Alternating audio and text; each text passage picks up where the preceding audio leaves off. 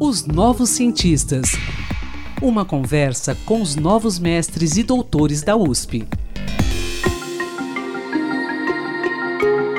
Olá, ouvintes. Eu sou Antônio Carlos Quinto e estamos começando mais um podcast de Os Novos Cientistas, aqui pela sua Rádio USP. E hoje falaremos sobre racismo e discriminação no meio evangélico. Para tanto, vamos ouvir o cientista social Vitor Gonçalves Queiroz de Medeiros, que realizou na Faculdade de Filosofia, Letras e Ciências Humanas da USP o estudo Ativismo Negro Evangélico no Brasil Contemporâneo. A pesquisa teve a orientação do professor Ricardo Mariano e o pesquisador analisou como os ativistas negros evangélicos buscam reconhecimento e legitimidade na luta contra o racismo. Para realizar sua pesquisa, Vitor realizou entrevistas, observou e participou de grupos ativistas evangélicos em São Paulo, no Rio de Janeiro e em Recife.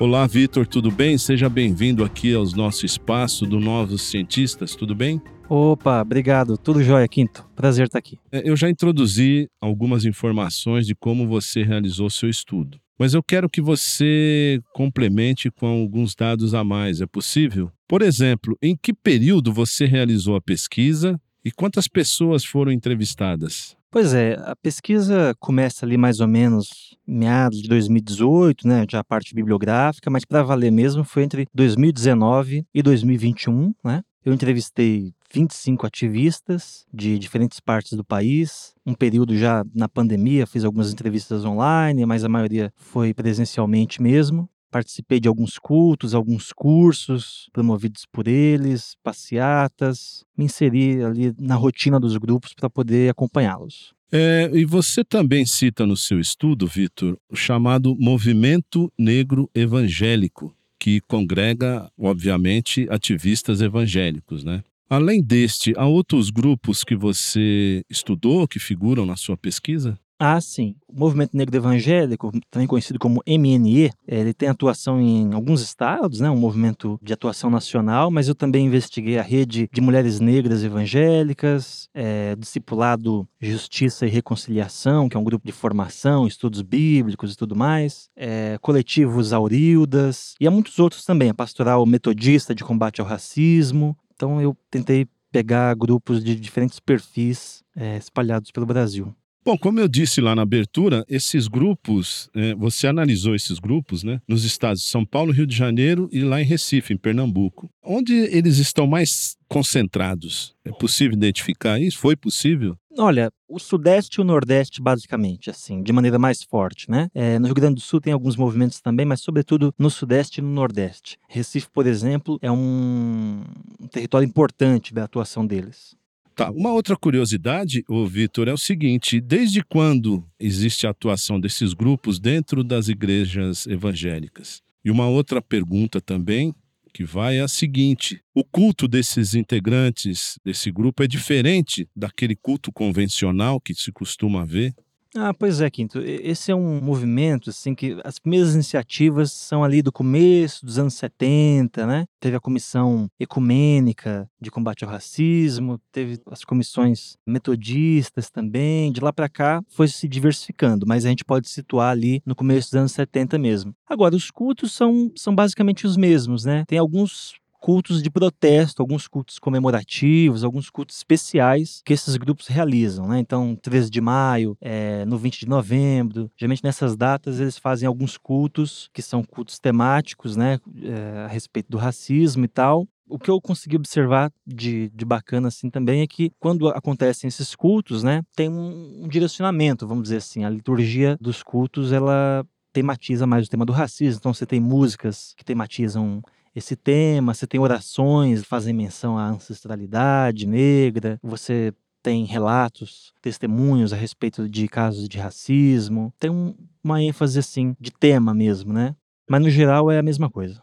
Agora, é, esses grupos, eles enfrentam dificuldades e, aliás, numa conversa prévia, né, você me falou até com relação ao fator ideológico, né, esquerda, direita, por exemplo. Ah, sim. Nos últimos anos, né, a gente tem, o país está mergulhado numa polarização política né, muito forte e tem grupos de ativismo político evangélico mais à direita que radicalizaram nesses últimos anos, se associaram em alguma medida ao bolsonarismo e tudo mais. Então, isso reverberou dentro das igrejas. Então, tem uma, interdição, vamos dizer assim, do ativismo deles dentro das igrejas por conta de questões político-ideológicas. Eles têm uma dificuldade de se legitimar. Eles têm meio que provar que são evangélicos para os evangélicos e também, diante do movimento negro, eles têm que provar que são realmente antirracistas e tal. Então, eles têm essa dificuldade de se legitimar. Essa é a principal dificuldade deles. Tá, e você também é, comentou comigo que a esses grupos né, somam-se o que você denominou aí na sua pesquisa dos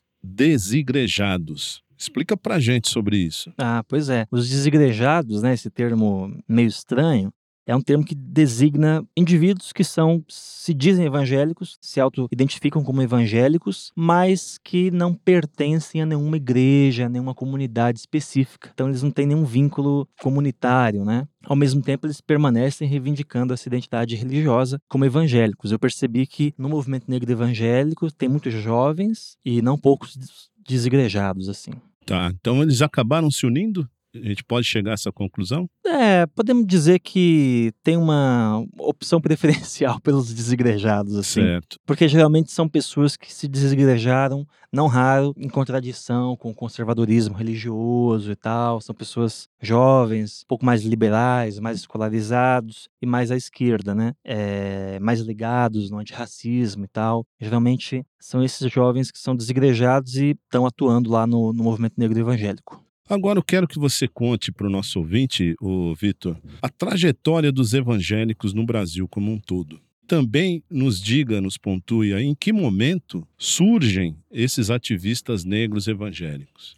Pois é, os evangélicos, né, sob o nome de protestantes, né, eles estão aqui desde o século XIX igrejas ali que vêm da reforma protestante, sobretudo americanas, mas não só, mandavam missionários para cá. Então, da segunda metade do 19 para cá, a gente consegue observar uma presença um pouco mais forte deles. Depois a gente tem a chegada do pentecostalismo, né, aqui no Brasil, também de origem americana, né, passagem do 19 para o 20. Então a gente tem aquele primeiro, momento ali, é, 1910, né, as igrejas pentecostais sendo criadas aqui no Brasil, Assembleia de Deus, Congregação Cristã no Brasil. Depois a gente tem uma outra onda, né, ali pelos anos 50, 60, com igrejas como Deus é Amor, Igreja Pentecostal Brasil para Cristo, Igreja do Evangelho Quadrangular, né, que também são igrejas pentecostais que enfatizam bastante a cura divina, os dons espirituais. E por último, né, lá pelos anos 70, 80, a gente começa a ter essa terceira onda também chamada de neopentecostalismo, né? Uhum. Com igrejas um pouco mais moderninhas, né, que enfatizam mais a guerra espiritual, a teologia da prosperidade, que são um pouco mais liberais também nos usos e nos costumes. Basicamente, a trajetória assim dos, dos evangélicos no Brasil é essa. Tá, e em que momento surgem esses ativistas ah, pois é. negros evangélicos? A gente pode dizer que no começo dos anos 70 a gente tem um ativismo mais organizado. Né? De lá para cá, isso ganhou diferentes expressões, diferentes momentos de organização, né? em função até dos momentos que o país veio vivendo né, em relação ao tema do racismo, né? Tem a reorganização do movimento negro no fim dos anos 70, tem os anos 90 com muito debate a respeito da discriminação racial, depois a gente tem os anos 2000 com o tema das desigualdades raciais chegando na agenda e, vamos dizer assim,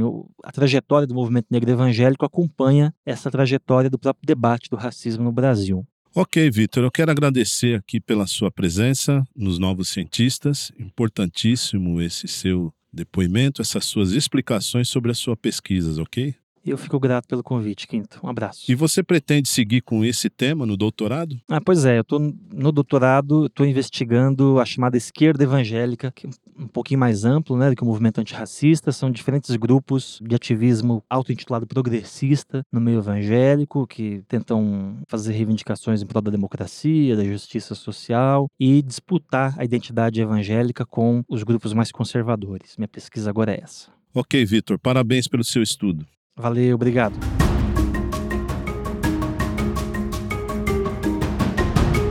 pesquisador da Universidade de São Paulo. Se você quiser falar sobre seu estudo, sua pesquisa, envie-nos um e-mail para ouvinte@usp.br. Até a próxima. Pesquisas e inovações. Uma conversa com os novos mestres e doutores da USP, os novos cientistas.